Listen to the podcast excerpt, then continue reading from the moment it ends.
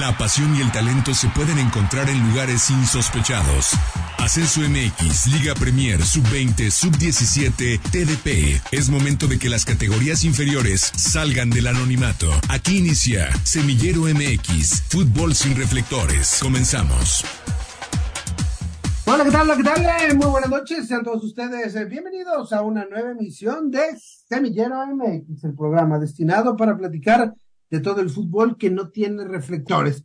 Con el gusto de saludarlos, aquí estamos, listos para una nueva emisión, listos para platicar de muchas cosas, porque ha arrancado la Liga Premier y ha arrancado con muy buenas noticias para los equipos de Jalisco, porque de los tres que tenemos, los tres ganaron de tres, tres. Bueno, tenemos cinco.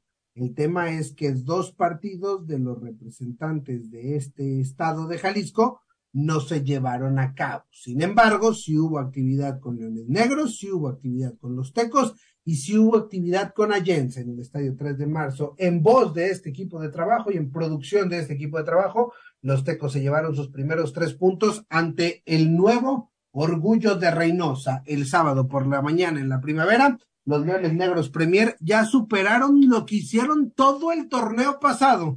Increíblemente, sí, así como lo escucha. Una victoria y ya superaron todo lo hecho en los 10 partidos del semestre anterior. Mientras que Allense se estrenó en el Chino Rivas y se estrenó con victoria por la mínima. Así que muy buenas para arrancar la semana, muy buenas para arrancar esta temporada 2023-2024 de la Liga Premier donde el fútbol es algo más. Ya le platicaremos qué pasó con Halcones, qué pasó también con Cajo Blatos, que no tuvieron actividad en esta semana. Y luego también tenemos que platicar, por supuesto, de lo que viene, lo que viene para la reanudación de la Liga MX. Ya han dicho que se va a reanudar el máximo circuito.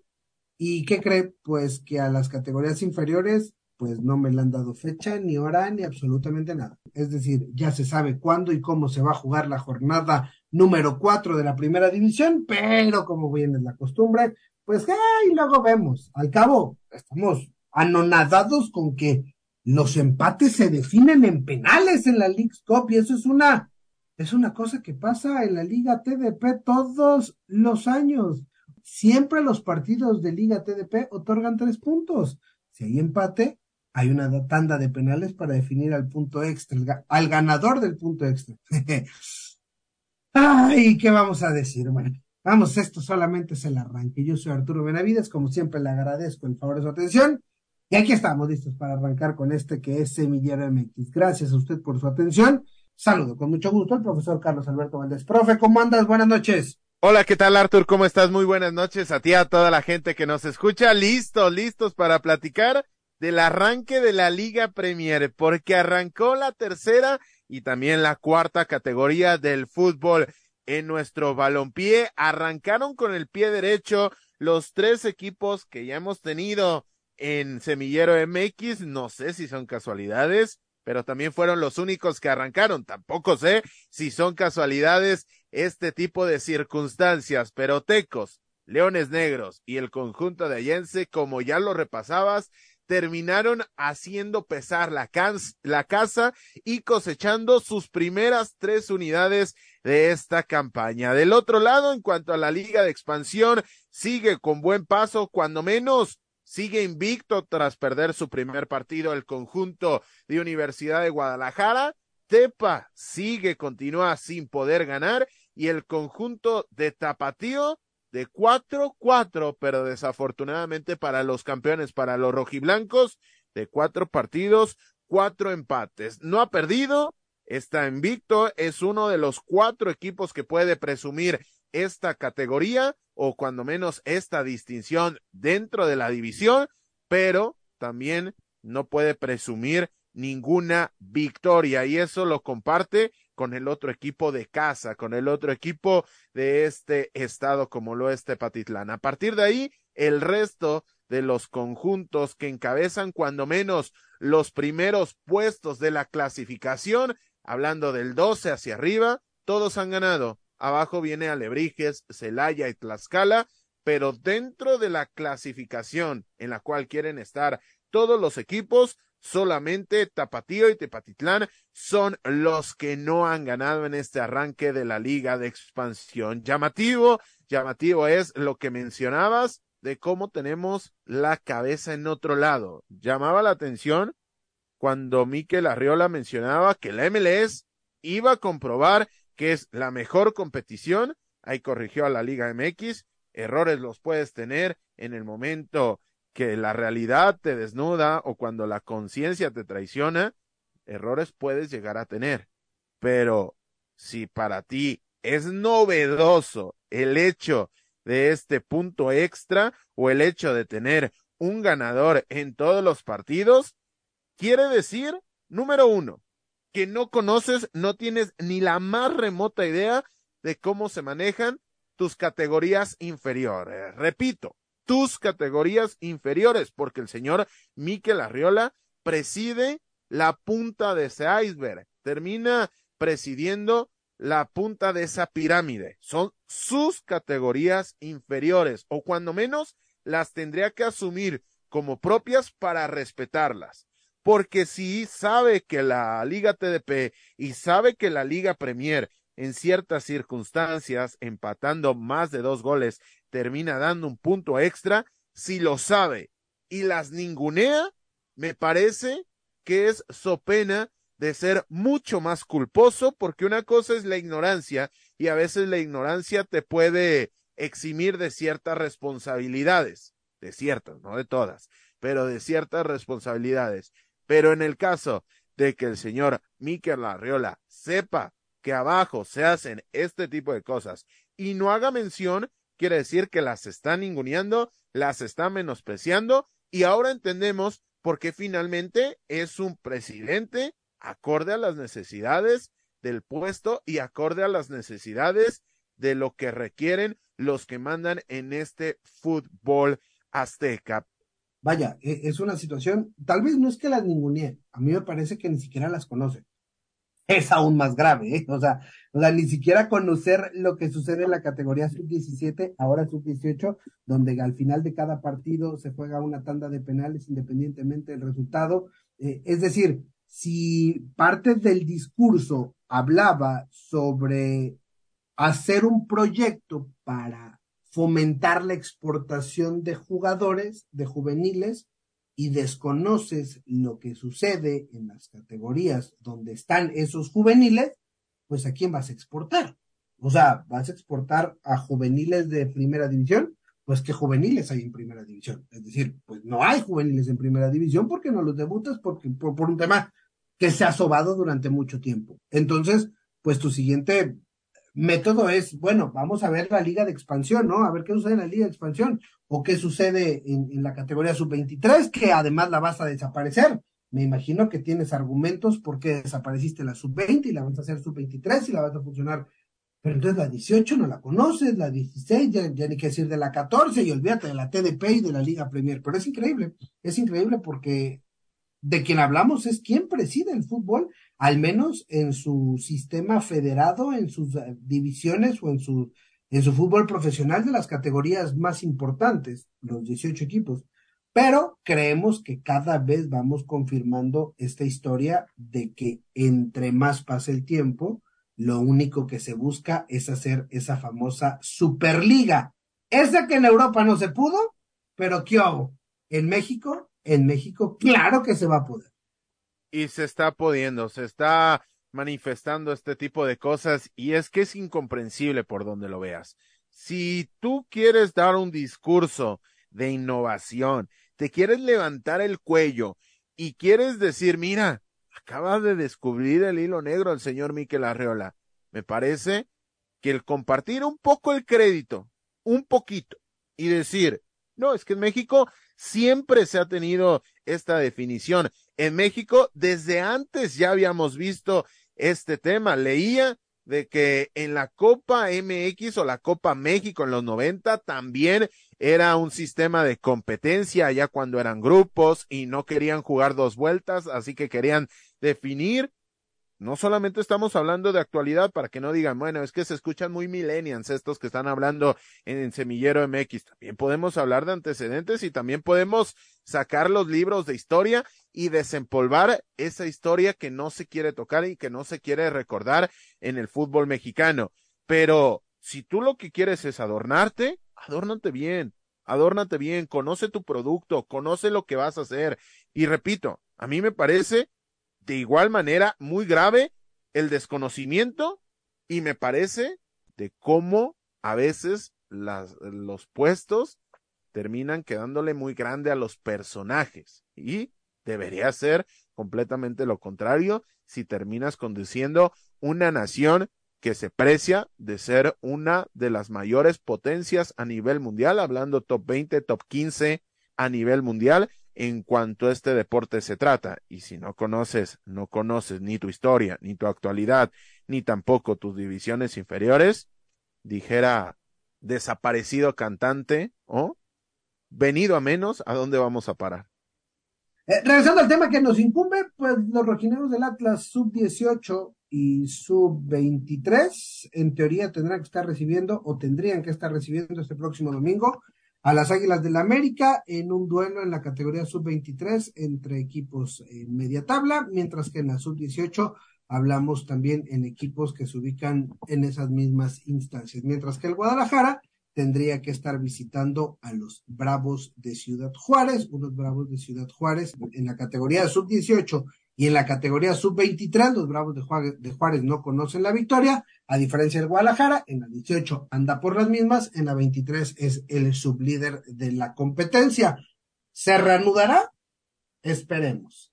Uf, qué, qué, qué manera de darle la Perdón por la palabra, pero, pero es una manera increíble de darle al traste a, a todo, a todo, pensando en un objetivo que ahora también lo han ninguna sobre todo reitero, tuviste prácticamente un mes, no los necesitaste, los paraste, los vas a parar en la fecha FIFA de septiembre, los vas a parar en la fecha FIFA de octubre, los vas a parar en la fecha FIFA de, de noviembre. Aquí si no estás yendo por un recurso económico, porque se, se cobija a las divisiones inferiores en este velo de misticismo, pues finalmente es muy llamativo el hecho de, de que se esté tirando al traste de esta manera un torneo que si ya de por sí, porque hablando de la sub-23, en el primer semestre iba a ser de una forma y en el segundo semestre iba a ser de otra, ya estaba bastante enrarecido, ni que te digo, después de este auténtico circo en el cual están inmiscuidos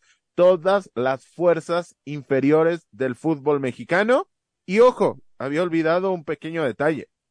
Va a haber Copa del Mundo con límite de edad, la única la cual has calificado a finales de este año. Entonces, ¿cómo, cómo vas a llegar preparado a esta, a este compromiso? Es que es, increíble. La jornada 4 del fútbol de la primera división está está pactada para jugarse viernes y domingo, porque el sábado pues hay que todos ver la gran final entre el Inter de Miami y, Nashville. Bueno, el sábado se juega la final y en tercer lugar de la League Cup y entonces por eso la jornada 4 va a jugarse entre viernes y domingo. Pero posteriormente eh, se juega la próxima semana martes, miércoles y a la otra semana miércoles y jueves la jornada 5 y al siguiente fin de semana se juega la jornada 6 y luego se reanuda la liga de alguna u otra manera.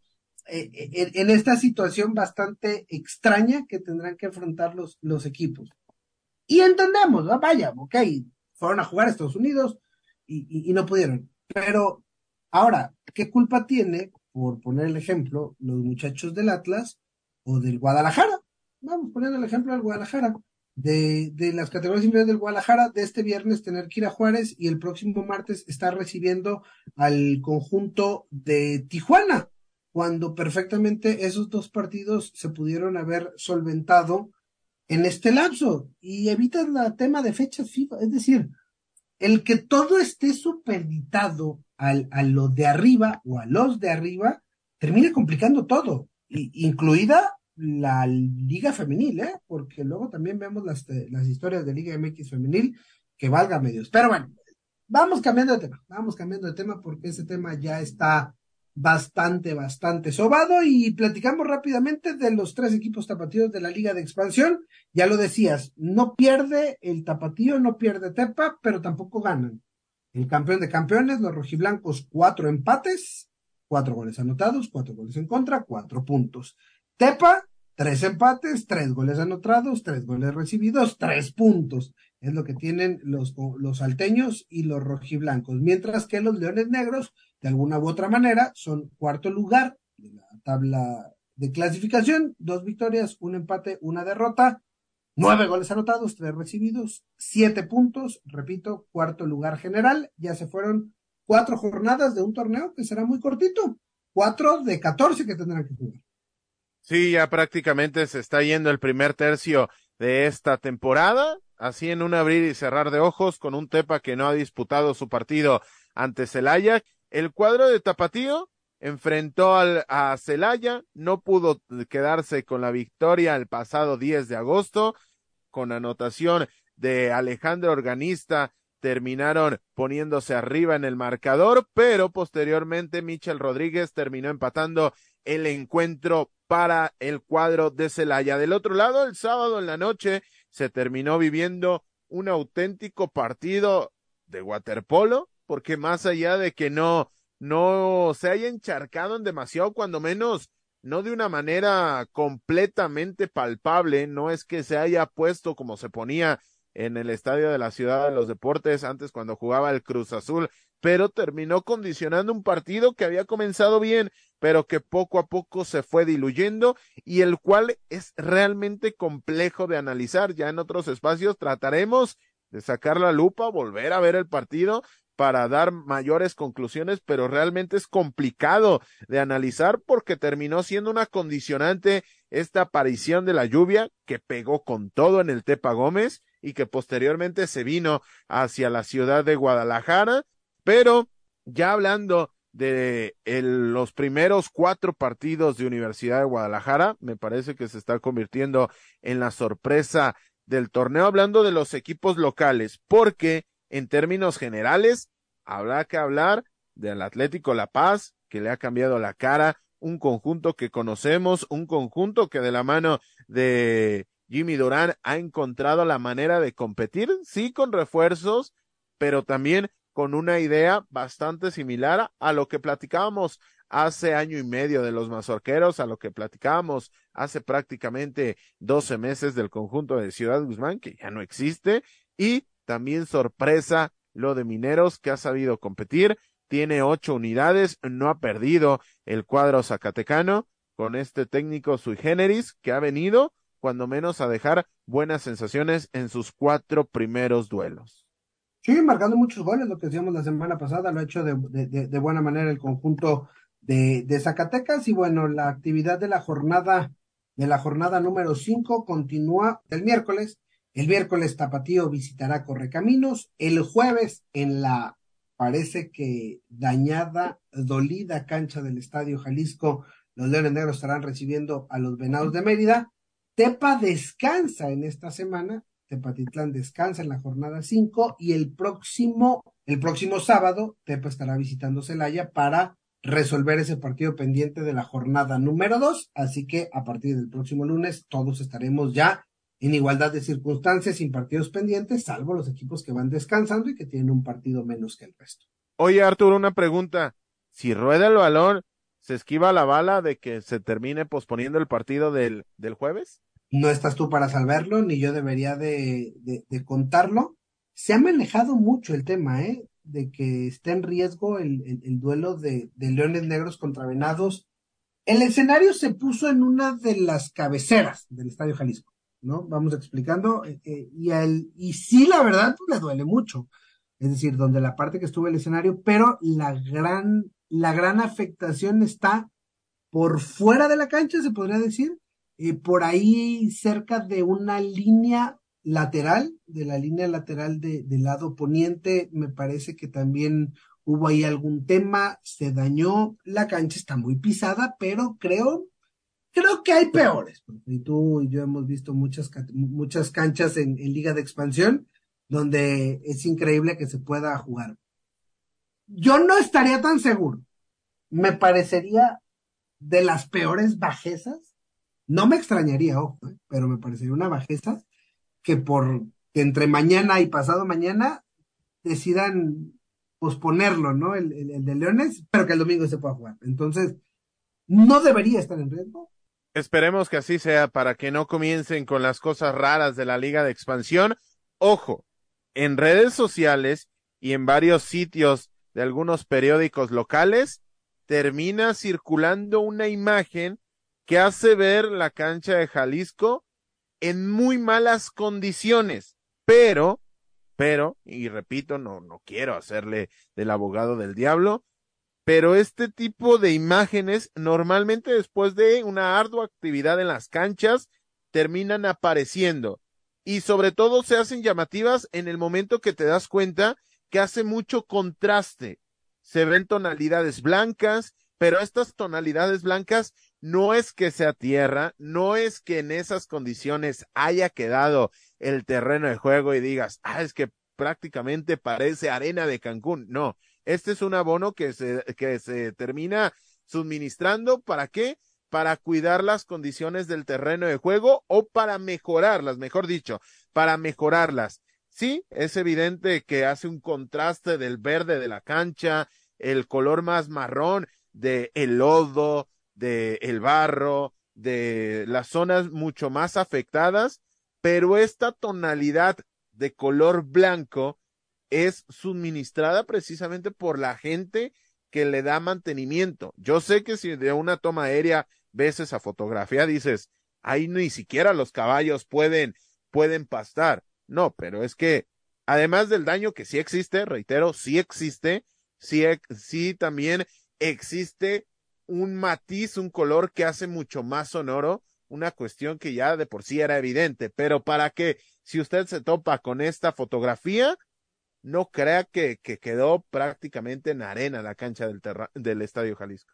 ¿Se ve que está cansada la cancha? Sí. ¿Se ve jugable? Por supuesto resalta este, este tema de, la arena, del abono que, que ya decías, y en el área del lado, del lado izquierdo, como quien dice, pues sí se ve esa zona un poco más afectada, pero repito, como decía, lo más afectado es por fuera de la cancha. Sí tiene muchos parches el área, pero me parece que es jugable, bastante jugable esa cancha, profe. Ahora, vamos a platicar de fútbol, si le parece y usted nos acompaña porque ha arrancado de manera oficial la actividad de la Liga Premier, donde el fútbol es algo más y lo ha hecho con muy buenas, muy buenas para los equipos de este estado de Jalisco. Todo arrancó el viernes pasado en la cancha del Estadio 3 de marzo con una producción de Semillero MX. Pusieron en marcha, pusieron a rodar el esférico en esta temporada 2023-2024 y con una victoria muy buena, una victoria contundente, una victoria sólida y solvente. Los Tecos derrotaron dos goles por uno a los Benjamines y debutantes Club de Fútbol Orgullo de Reynosa. Después, el sábado, el sábado por la mañana en el Club La Primavera, los Leones Negros vencieron por la mínima diferencia al Club Calor de Monclova, mientras que en la Serie B fue el turno para el conjunto del Club Deportivo Allense el sábado por la tarde, y fueron los de Ayotlán los que también se impusieron uno por cero a Artesanos de Metepec. De tres que jugaron, tres que ganaron. Esas son las muy buenas. Después va a decir, oiga, pero ustedes habían dicho que son cinco. Y también tenemos que empezar a platicar de algunas malas, porque los halcones de Zapopan no pudieron recibir al Interplay el Carmen, partido cancelado, mientras que el tema del Club Siervos, que recibía Cajoblatos, ese partido tampoco se pudo llevar a cabo, pero ese partido aparece como pospuesto. Ya platicaremos de detalles. Pero antes, repito, hay que hablar de fútbol.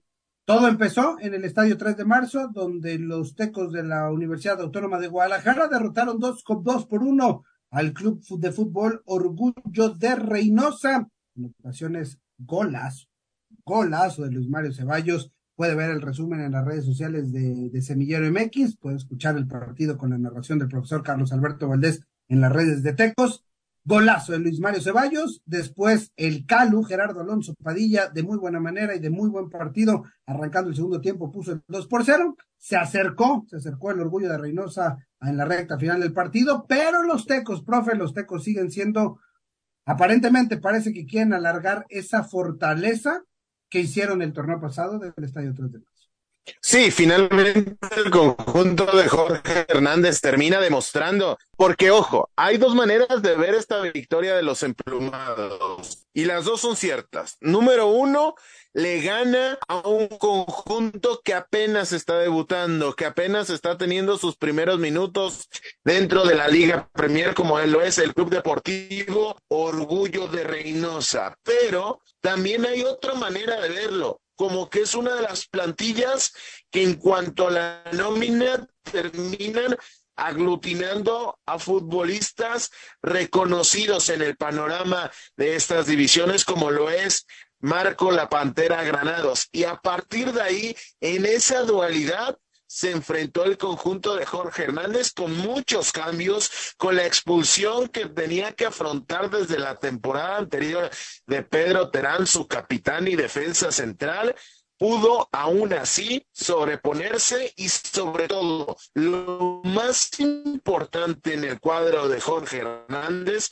me parece es que termina dejando nombres reconocibles y futbolistas que levantan la mano para adueñarse del protagonismo que la temporada anterior le pertenecía a Angulo, otro tipo de futbolistas. Sí, no, lo solventó de muy buena manera, lo solventó de muy buena manera el conjunto que dirige Jorge Hernández González y que bueno, lo ha hecho de buena manera para sumar sus primeros tres puntos jugando en casa, jugando en el Estadio 3 de marzo. Después el turno de entrar en actividad fueron los Leones Negros Premier y con un solitario gol de José Manuel Ríos, una de las caras nuevas, una de las tantas caras nuevas.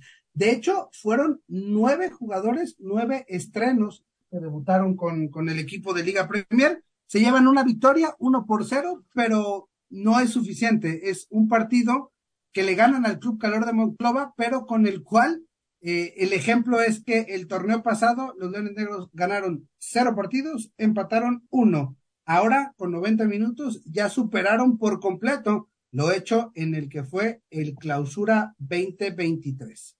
Finalmente, en actividad de la Serie B, en jornada 1 y en el que fue también el estreno en esta categoría del Club Deportivo Allense, los de Ayotlán Jalisco se llevaron la victoria. Anotación de Ulises Bravo Hernández, Ulises Bravo Hernández, a los nueve minutos arrancando el partido y con eso fue más que suficiente para, para llevarse la victoria. Se quedaron con un jugador menos por la expulsión de Luis Ángel Rosales Valles, el lateral por la izquierda, y tuvieron que sufrir los últimos prácticamente 20, 25 minutos del partido y al final lograron solventar los embates de Artesanos Metepec y llevarse la victoria. Y ante esto, entre lo que hemos dicho, bueno, a partir de esta semana en Semillero MX hemos decidido y hemos optado por tener el once ideal de cada fin de semana de los equipos de Jalisco. En esta ocasión tocó el turno de la Liga Premier y tocó el turno, pues obviamente, de elegir jugadores de estos tres equipos que ya platicamos. Leones Negros, Tecos y Allense. Evidentemente, cada jornada, conforme arranque la liga, se reanude la sub-18, la sub-23, a eso le sumaremos Liga Premier. En su momento tal vez consideraremos algún jugador de, Liga de Expansión, pero la idea es ir hacia abajo, la idea es ir con las categorías inferiores. Probablemente la, la Liga TDP seguramente cuando arranque en unas tres semanas es de cómo estaremos conformando este once ideal del fin de semana. En este caso, solamente hubo actividad de la Liga Premier y por eso el once ideal de Semillero MX está conformado por Alan Santana, por Tolosa, por Ríos, Fonseca, Bravo, Padilla, Zavala, Rubalcaba, Ávila son los jugadores. Ahí lo puede ver, lo, puede observar en las redes sociales de Semillero MX, Semillero Food MX en Twitter, Semillero MX en Facebook para que pueda ver este once ideal que hemos decidido hacer para ustedes. Después, los que no entraron en actividad, podemos confirmar que hay situaciones delicadas.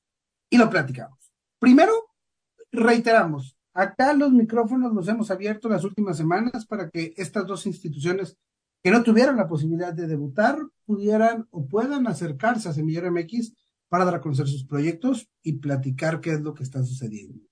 El día de hoy teníamos eh, la invitación y la confirmación de la presencia de la gente de Halcones de Zapopan, pero cuestiones ajenas a Semillero MX, desconocemos cuál sea la razón, pues no, no se han presentado, no han atendido a nuestra llamada y han declinado la invitación.